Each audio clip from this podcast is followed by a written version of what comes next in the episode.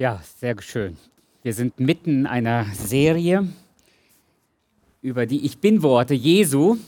Und ähm, heute beschäftigen wir uns tatsächlich mit diesem Ich Bin-Wort. Ich bin der gute Hirte. Und äh, ich habe den Eindruck, der ganze Gottesdienst passt eigentlich wunderbar zu diesem Ich Bin-Wort und ähm, auch in besonderer Weise zu diesem Wort von Jesus, dass er der gute Hirte ist. Ich meine, wenn man uns einmal fragen würde, mit welchem Tier würde man uns am liebsten vergleichen oder beschreiben, was wäre das für ein Tier?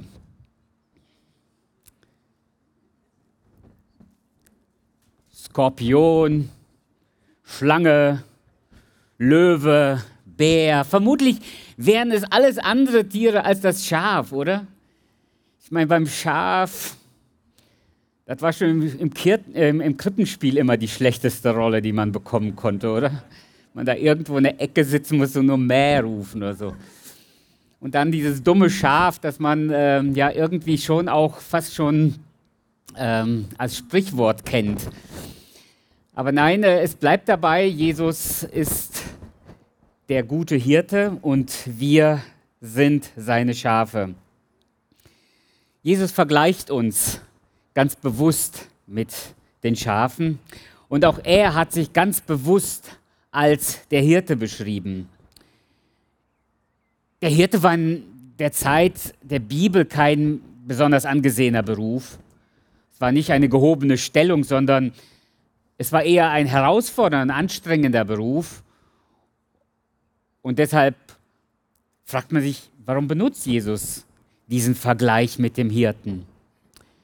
Es gab natürlich ganz berühmte Hirten in der Bibel, richtig? Was ist so der berühmteste Hirte aus der Bibel? David, ganz genau. Der hat es geschafft, vom Hirten zum König zu werden, richtig? Sowas wie wir heute sagen würden, vom Tellerwäscher zum Millionär. Das hat er geschafft, tatsächlich.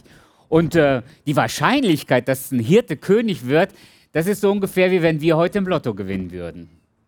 Die Wahrscheinlichkeit war nicht so groß, dass jemand, der äh, Hirte ist, im Prinzip nichts anderes als den ganzen Tag auf irgendwelche Schafe oder sonstige Tiere aufpasst, dass er dann plötzlich der Leiter, der König eines Landes wird. Aber der David, der hat beim, ähm, äh, bei seinem Beruf so viele wichtige Dinge von und mit den Schafen gelernt, dass er angefangen hat, über die Schafe äh, Psalme zu dichten, richtig? Und so ist uns eigentlich durch seine frühere Tätigkeit als Hirte einer der bekanntesten Psalme der Bibel überhaupt überliefert worden. Und zwar der Psalm 23. Der Herr ist mein Hirte. Dieser wunderbare Psalm, den hätte David vielleicht nie wirklich gedichtet, wenn er das nicht so hautnah selber erlebt hatte, hätte. Er hat ja jahrelang diesen Beruf ausgeübt und in dieser Weise war er ein Hirte, der nicht nur seinen Beruf kannte, sondern auch wusste, wie man das auch vergleichen kann mit dem lebendigen Gott, dem Gott Israels. Der Beruf des Hirten war ein herausfordernder Beruf. Der Hirte musste zum Beispiel ein guter Kenner der Geografie sein.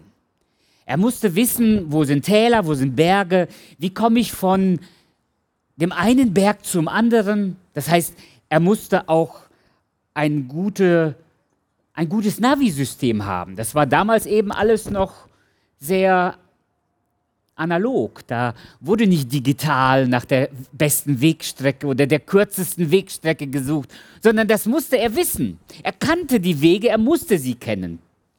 Ein Hirte musste auch ähm, sich in der Topografie auskennen.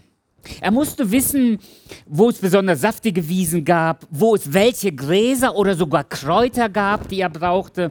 Gelegentlich musste er auch wissen, wo trockene Wiesen sind oder wo Wiesen wieder neu gedüngt werden mussten. Und dann ist er mit den Schafen extra auf diese Weiden gegangen, damit diese Wiesen wieder gedüngt werden. Das war Teil seines Berufs, das war Teil seiner Aufgabe. Er sorgte nämlich auch dafür, dass anschließend die Weiden wieder saftig wurden und ähm, ja, wieder frisches Gras hatten. Ähm, er muss einen guten Orientierungssinn haben, denn ähm, er musste genau wissen, wann er wo sein muss, damit die Schafe sicher sind.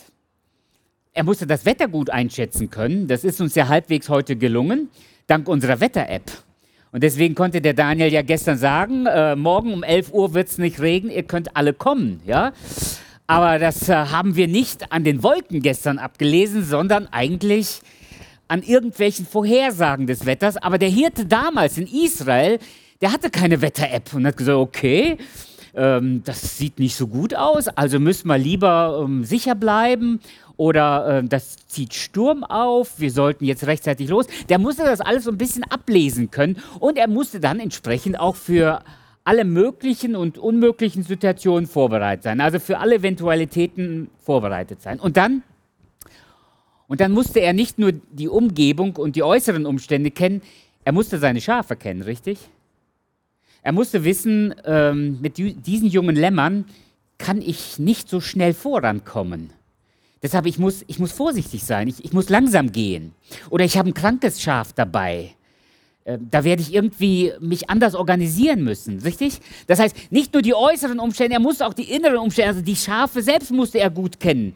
Er musste wissen, ähm, wie viel wollen die Schafe und wie viel müssen die Schafe fressen. Ähm, er musste wissen, wo gibt es den nächsten sicheren Ort, damit wir nicht irgendwie mitten in der Dunkelheit hier auf freiem Feld bleiben. Das heißt, er, er musste da auch entsprechend Vorsorge treffen. Er musste wissen, ob der Stall groß genug ist für seine Herden, um da sicher anzukommen. All das musste er wissen. Und er musste die Schafe kennen, wie ich eben schon sagte. Ähm, er musste wissen, dass zum Beispiel ein Schaf, und ähm, jetzt glaubt mir, das alles habe ich nachgelesen, dass ein Schaf zum Beispiel nur 13 bis 20 Meter weit sehen kann. Also die sehen nicht so weit. Zum Beispiel, wenn ein Schaf hier weidet, dann weiß das Schaf nicht, dass das Gras im Nachbarsgarten viel grüner ist. Wir wissen das meistens, richtig? Aber das Schaf weiß das nicht. Das Schaf würde hier bleiben. Das sieht nicht, dass da hinten eine bessere Weide ist. Und deswegen bleibt das Schaf einfach hier und frisst hier, solange es hier etwas zu fressen gibt. Und der Hirte weiß eben, dass sein Schaf eben die grüne Wiese da hinten nicht kennt. Und dann muss er das Schaf darüber nehmen. Aber auch umgekehrt. Er muss wissen, dass wenn ein Schaf auf einer Wiese nichts mehr zu fressen kriegt, dann zieht es los. Das fragt auch nicht, darf ich jetzt mal kurz weitergehen, sondern das Schaf läuft dann einfach los und deshalb verlaufen sich die Schafe. Eigentlich immer auf der Suche nach Futter verläuft sich das Schaf und verirrt sich. Schafe sind übrigens sehr friedliche Menschen und sehr genügsame Leute, äh, Leute sagen schon, sehr genügsame Tiere, denn, ähm, denn ähm, wenn, sie, wenn sie Futter haben, vergessen sie alles. Das ist bei manchen Menschen auch so, deswegen habe ich mich fast versprochen. Wenn sie was zu essen haben, sind sie zufrieden.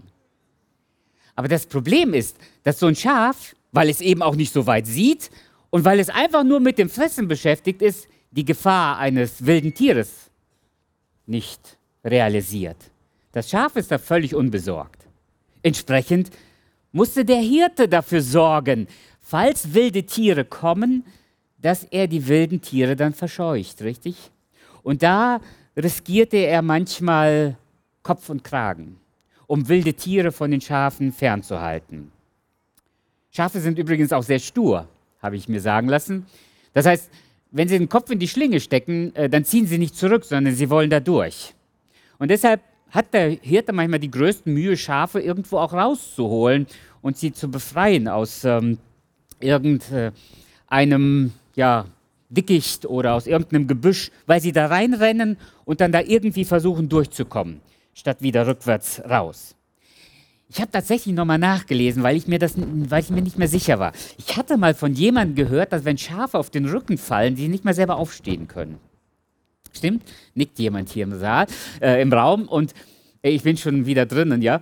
Und ähm, ich war mir da nicht so sicher, weil jemand zu mir gesagt hat, das stimmt nicht. Das ist tatsächlich so, dass das Manchmal schafft es das Schaf doch selber, aber bei weitem nicht immer und eher selten. Wenn so ein Schaf auf den Rücken fällt und das passiert ganz schnell, wenn die sich auf die Seite legen, dann rollen die komplett auf den Rücken und dann kommt das Schaf nicht mehr hoch. Man nennt das Hochschubsen. Hochschubsen oder Hochstupsen. Das Schaf wird dann einfach angestoßen, das fällt dann wieder auf die Seite und dann kann es auch wieder aufstehen. Also total hilflos für ein Schaf, oder? Ein Schaf ist auch unglaublich anfällig für Insekten, für Parasiten. Ähm, die sich dann in der Wolle verfangen. Oder gerade in den Weichteilen, den Ohren oder im Gesicht setzen sich gerne so Zecken fest. Und äh, sie können tatsächlich Krankheiten übertragen. Und deshalb ist der Hirte eigentlich die ganze Zeit gefragt, diese Schafe auch zu ölen. Psalm 23. Du salbst mein Haupt mit Öl. Das wusste ein Hirte, was er da tat. Die Ohren wurden eingeölt, das Gesicht wurde geölt, damit die Parasiten sich da nicht festsetzen können. Und ein Schaf kann sich selbst nicht verteidigen, richtig? Jeder, der ein Schaf schon mal gesehen hat, es hat keine scharfen Zähne, keine Krallen, keine Pranken. Es hat keine Tarnfarben, um sich zu verstecken. Es kann nicht schnell laufen, um, sich zu, um zu fliehen.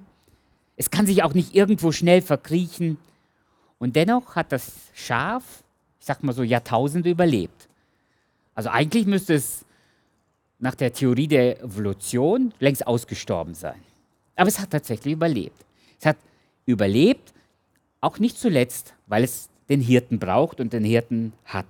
Es braucht einen guten Hirten.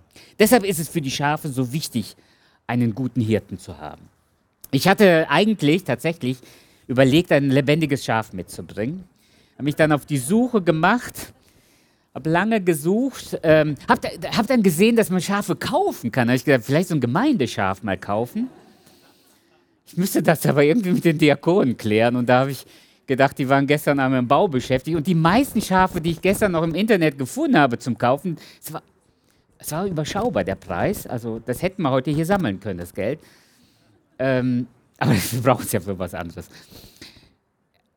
Aber dann, die sind alle so weit im Süden gewesen, also so hier in der Umgebung. Ich weiß, oder ich habe auf den falschen Seiten geguckt. Auf jeden Fall habe ich hier mal einfach unsere ähm, Kinderstube geplündert. Das heißt, das war alles schon längst, längst bei uns eingepackt. Deswegen war das nicht wirklich im Kinderzimmer. Aber ich habe hier so drei verschiedene Schafe mitgebracht. Habe ich denn drei freiwillige Kinder, die jeder ein Schaf haben wollen? Also nicht für immer. Ihr dürft das nur jetzt für den. So drei Kinder, die so ein Schaf halten wollen. Freiwillige Kinder. Ihr könnt euch auch aussuchen. Guck mal, die sind total verschieden auch unterschiedlich hässlich. Ihr kommt, ein Schaf halten. Guck, da habe ich schon welche, die kommen hier schon. Drei Mädels, wo sind denn die Jungs hier? So, und ihr kommt jetzt hier hin nach vorne. Ihr setzt euch hier hin. Hier dürft ihr sitzen. Ist übrigens warm für die Eltern, ne? Ist es warm, ja. So, ja, meine Dekoration steht. Sehr schön, beziehungsweise sitzt. Also, von Jesus wird gesagt, ja, dass er gesagt hat, ich bin der gute Hirte. Und jetzt noch einmal. Als Jesus gesagt hat, ich bin der gute Hirte, hat er eigentlich nicht so sehr an den Beruf des Hirten gedacht, sondern er hat an das gedacht, was im Alten Testament steht. Erinnert ihr euch, ich habe gesagt, das Johannesevangelium ist stark von der Theologie des Alten Testaments geprägt. Und im Alten Testament wird immer und immer wieder, nicht nur Psalm 23, sondern ich habe ganz viele Texte, die davon reden, dass Gott sich Israel als Hirte vorstellt. Das heißt, Gott hat im Alten Testament schon immer wieder dieses Bild benutzt. Zum Beispiel, nur mal ganz kurz exemplarisch, Jesaja 40, 11. Er wird seine Herde weiden wie ein Hirte. Das heißt, als Jesus, in Johannes 10 lesen wir das, als Jesus den Menschen erzählte, ich bin der gute Hirte, kannten die Menschen das Bild. Nicht, weil sie die Hirten auf dem Feld kannten, sondern weil sie dieses Bild aus dem Alten Testament kannten. Und als Jesus gesagt hat, ich bin der gute Hirte, da, da gab es gleich Kopfkino. Moment, da steht was im Alten Testament über diesen guten Hirten. Aber wer ist dieser gute Hirte im Alten Testament? Dieser gute Hirte ist Gott selbst. Wie bitte? Was beansprucht Jesus für sich? Und wenn ihr jetzt Johannes Evangelium Kapitel 10 weiterlest, dann wundert es nicht, dass mitten in dieser Rede über den guten Hirten Streit ausbricht. Warum haben die Menschen denn sich gestritten mit Jesus? Na, weil Jesus plötzlich als guter Hirte den Anspruch erhebt, dass er Gott ist. Er sagt, ich bin Gott, wenn er so etwas sagt. Denn er ist unser Gott und wir das Volk seiner Weide und Schafe seiner Hand, heißt es im Psalm 95, Vers 7. Oder im Psalm 100, er erkenne, dass der Herr Gott ist. Er hat uns gemacht und nicht wir selbst zum Volk seiner Weide. Also wenn Jesus sagt, ich bin der gute Hirte, dann sagt er, dass er göttliche Eigenschaften hat. Und das hat die Leute geärgert. Aber er sagt, toll, ne? wie diese Schafe hier jetzt auf einmal anfangen zu spielen miteinander. Übrigens, wisst ihr was? Was passiert denn, wenn zwei, wenn zwei Schafe streiten? Was passiert dann? Die kriegen sich in die Wolle. Also, wenn Jesus sagt, ich bin der gute Hirte, dann sagt er erstens, ich bin nicht ein guter Hirte, sondern ich bin der gute Hirte. Ja? Ich bin der gute Hirte. Mit dieser Ablenkung habe ich schon fast gerechnet. Ich muss jetzt Social Distance hier wahren und die Kinder einen anderthalb Meter auseinandersetzen, dann hätten wir hier Ruhe. Aber wir lassen sie einfach mal spielen. Das gehört zu so einem Open-Air-Gottesdienst dazu. Und Jesus sagt, ich bin ein guter Hirte. Gut heißt, er beansprucht eine gewisse Qualität, richtig? Ist ein Qualitätsmerkmal. Gut ist ein Adjektiv.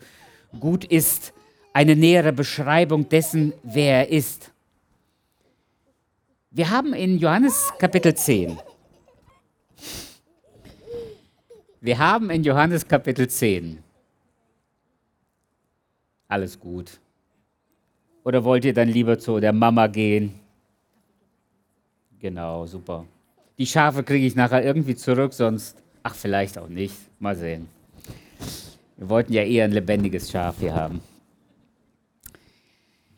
Wenn wir Johannes Kapitel 10 aufschlagen, dann haben wir dort vier Qualitätsmerkmale eines guten Hirten.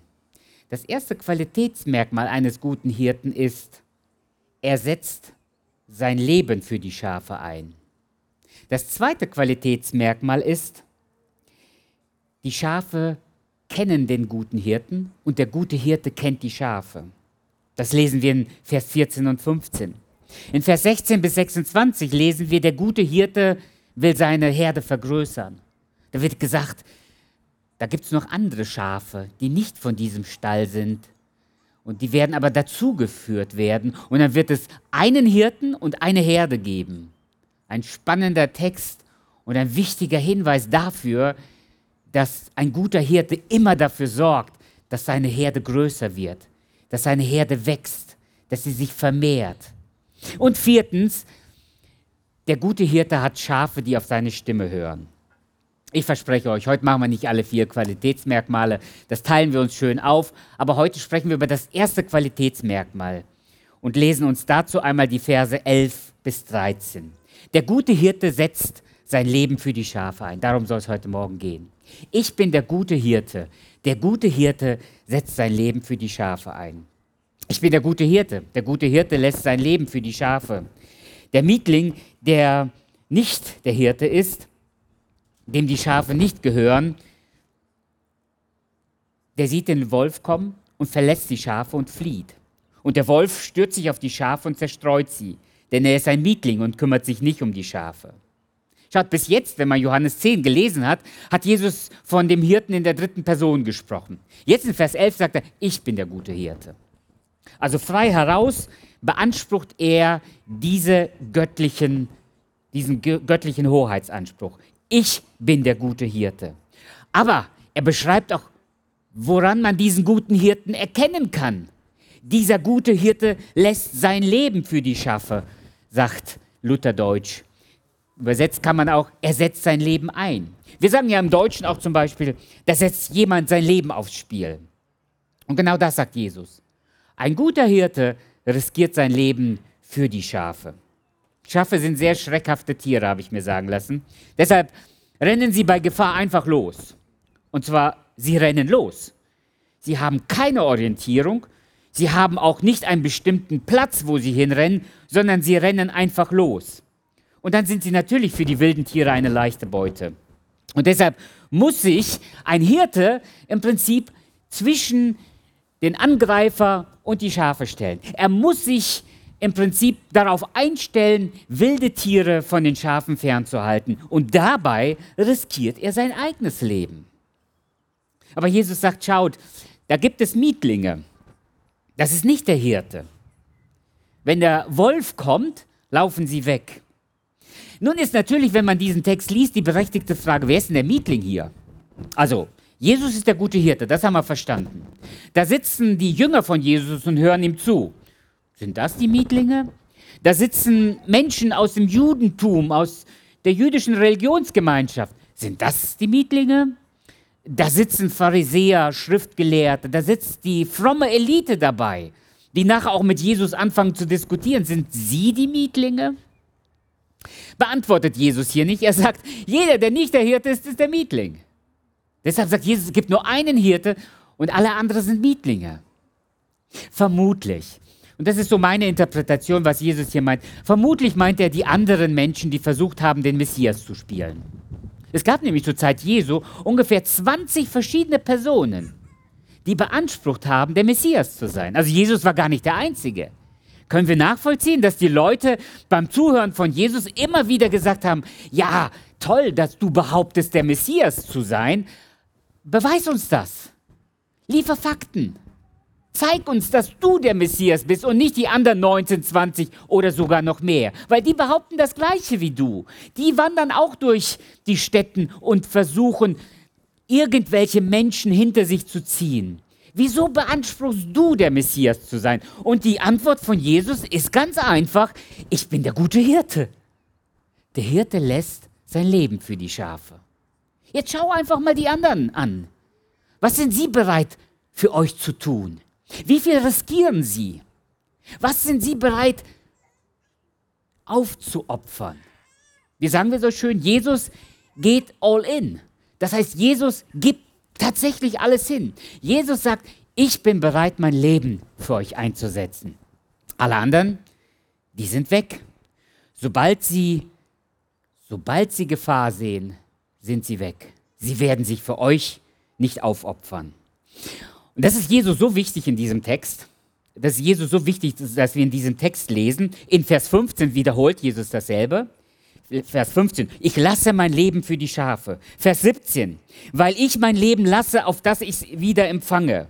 Und so weiter. Jesus wiederholt immer wieder, dass er sein Leben für die Schafe einsetzt. Jesus weiß, was wir brauchen. Jesus weiß, dass wir seine Hilfe brauchen. Wir lesen Matthäus 9, Vers 36, und als er das Volk sah, jammerte es ihn. Denn sie waren geängstigt, zerstreut wie Schafe, die keinen Hirten haben.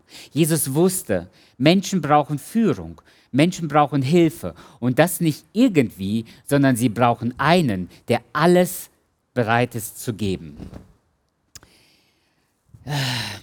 Erinnert ihr euch an das Schiff Costa Concordia?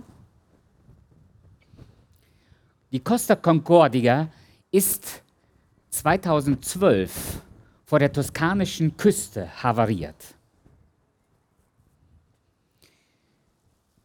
Francesco Schettino verbüßt zurzeit eine 16-jährige Haftstrafe im Gefängnis, weil er fahrlässig das Leben von Menschen riskiert hat. Er ist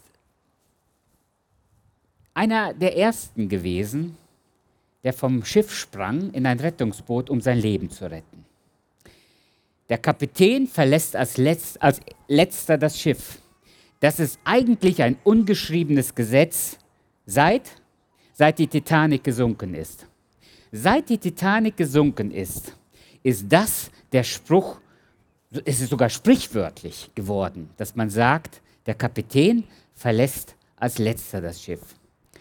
Als der Kapitän von der Costa Concordia gefragt wurde, warum er als einer der ersten das Schiff verlassen hat, hat er gesagt, er ist ins Boot gefallen. Er wollte es eigentlich nicht, aber er ist in dieses Rettungsboot gefallen und dann wurde er eher zufällig gerettet. Das haben die Richter ihm nicht wirklich abgenommen.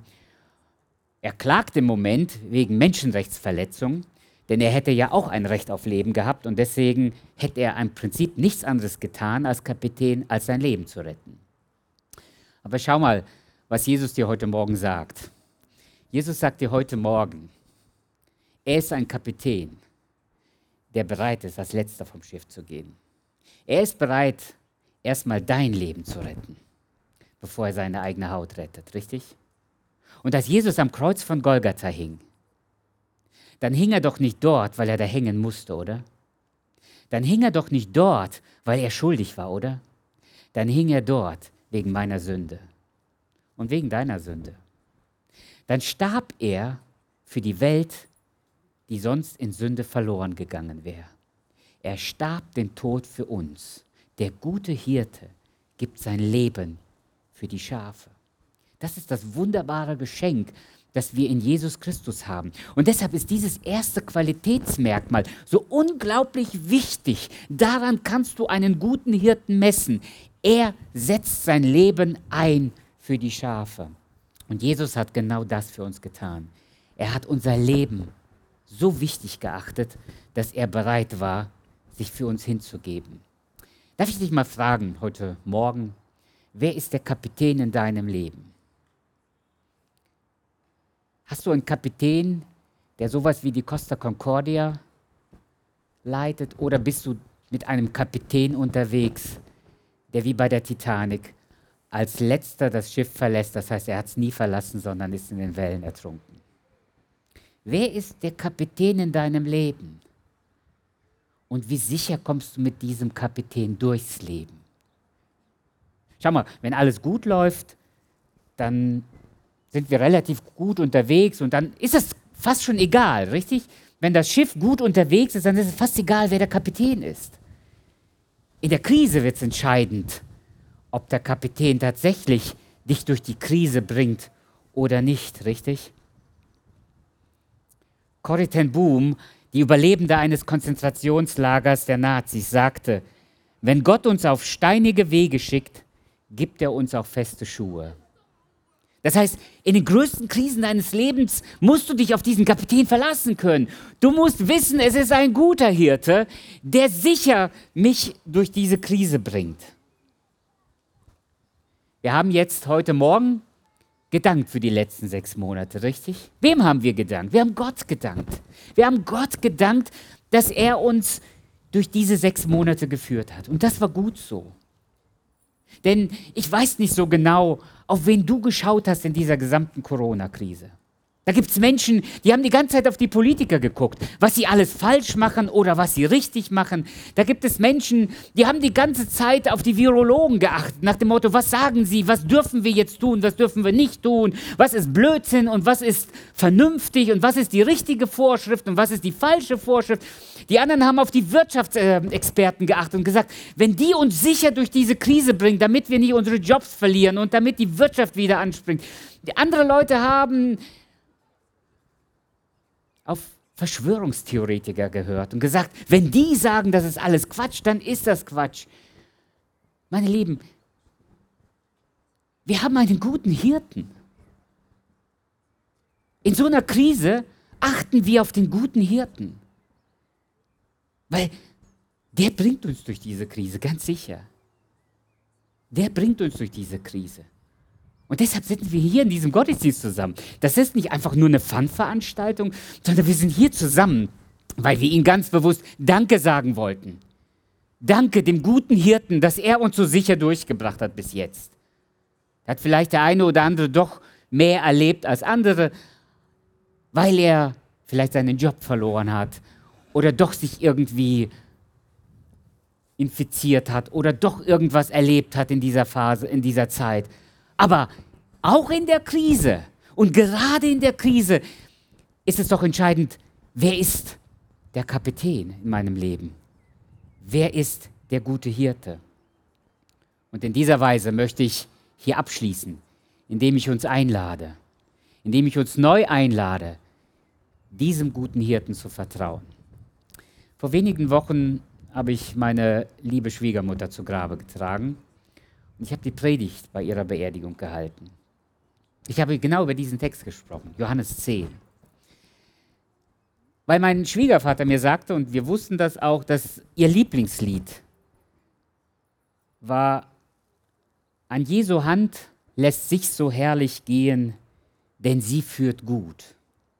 Er hört dein leises und dein lautes Flehen, drum habe Mut. Und dann im Refrain heißt es, ja, an Jesu Hand, da geht es immer gut, immer gut. Ja, an Jesu Hand, da geht es gut.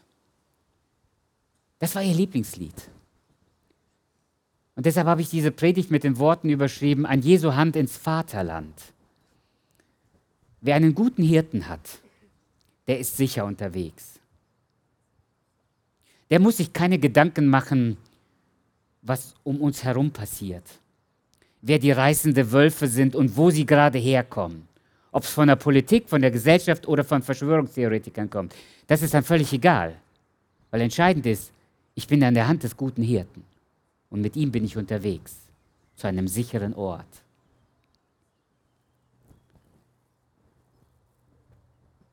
Der einzige und sichere Ort für ein Schaf ist wo? In der Nähe des Hirten. Weil das Raubtier nicht Angst hat vor dem Schaf, sondern vor dem Hirten. Und was sagt die Bibel uns?